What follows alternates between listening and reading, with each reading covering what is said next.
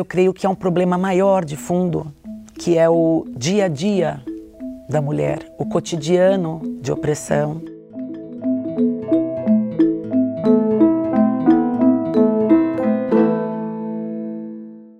Hoje vamos conversar com a pesquisadora Lígia Pinto sobre por que as empresas precisam mudar suas políticas de diversidade. Lígia, obrigada pela sua presença aqui no Bate-Papo. Eu que agradeço. Por que cada vez mais é necessário para as empresas ampliar essas políticas de diversidade? Tem diversos motivos. Um deles é de justiça social. Né? As, as mulheres, uh, as pessoas de, das mais diferentes ascendências étnicas, uh, elas querem adentrar no mercado, no mercado de trabalho de maneira efetiva, querem ter uh, igualdade de oportunidades, que as empresas, que são espaços amplos e fortes de poder uh, realizem essa tentativa de justiça social dentro delas. Né? Uh, há questões econômicas ou financeiras, é, já foi comprovado que empresas que têm maior diversidade, em especial mais mulheres em altos cargos, que elas são mais rentáveis. Né?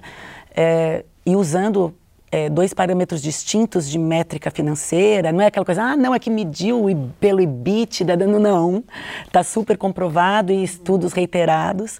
Então, existe até uma questão financeira, uh, na medida em que haver maior diversidade dentro da empresa uh, faz com que haja maior deliberação, é, para tomada de decisões.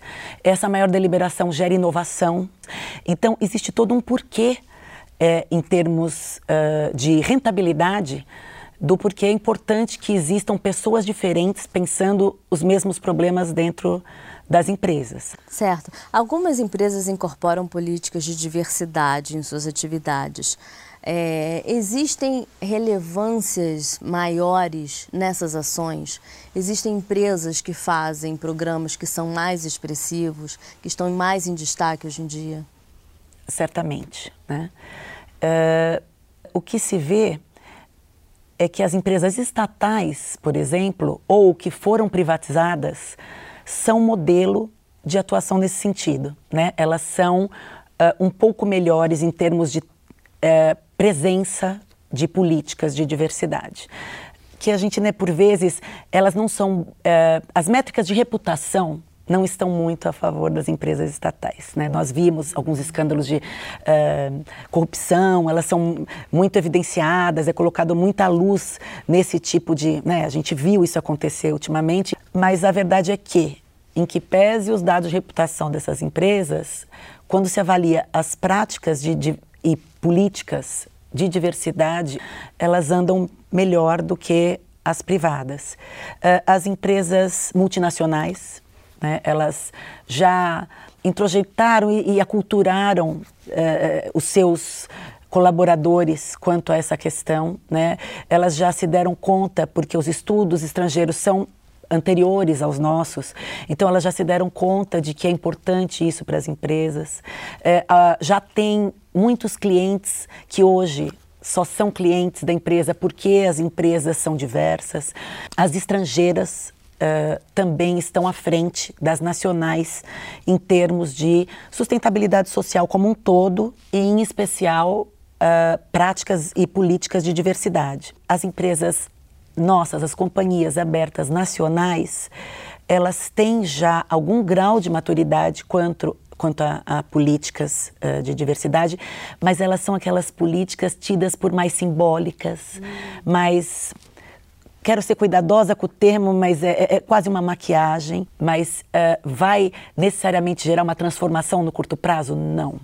É de né? forma superficial. Exato. Alguns treinamentos que, quando eles não são feitos de forma cuidadosa, são uh, o que os americanos chamam de uh, né, bala no pé, porque por vezes geram uma espécie de uma animosidade dos colaboradores que estão, em sua maioria, contra grupos minoritários que estão buscando ascensão e espaço.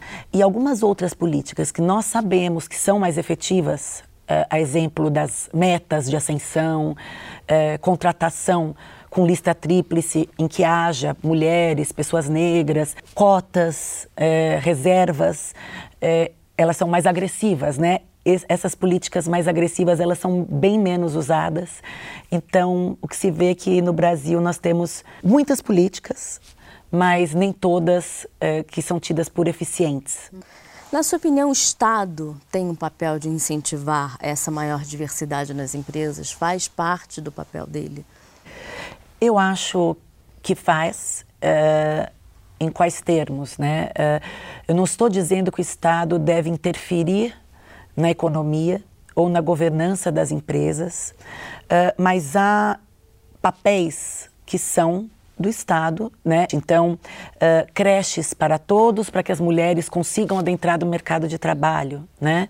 Uh, a, as cotas são efetivas, então por que não instituir cotas ou metas dentro dessas empresas estatais? Tem um projeto de lei tramitando uh, sobre isso já há algum tempo, uh, para que essas empresas estatais sejam modelo de governança para as empresas privadas. Na última reunião uh, de Davos foi muito discutido e a PwC e algumas outras uh, empresas de auditoria, algumas instituições acadêmicas fizeram uma, uma medição e geraram um relatório que foi bastante debatido, uhum. então, lá em Davos, inclusive por muitos CEOs, não só representantes de governos, mas também representantes das companhias. Uh, e eles viram e comprovaram que, na toada que anda, não haverá transformação efetiva nos próximos 100 anos. Isso é muito tempo. E contra a estagnação, é, são aplicadas ou devem ser aplicadas ações afirmativas. Que é, o conceito de ação afirmativa ou de estabelecimento, por exemplo, de uma cota é uma meta para que se atinja uhum. uma equidade, né? para que se atinja uh, a igualdade.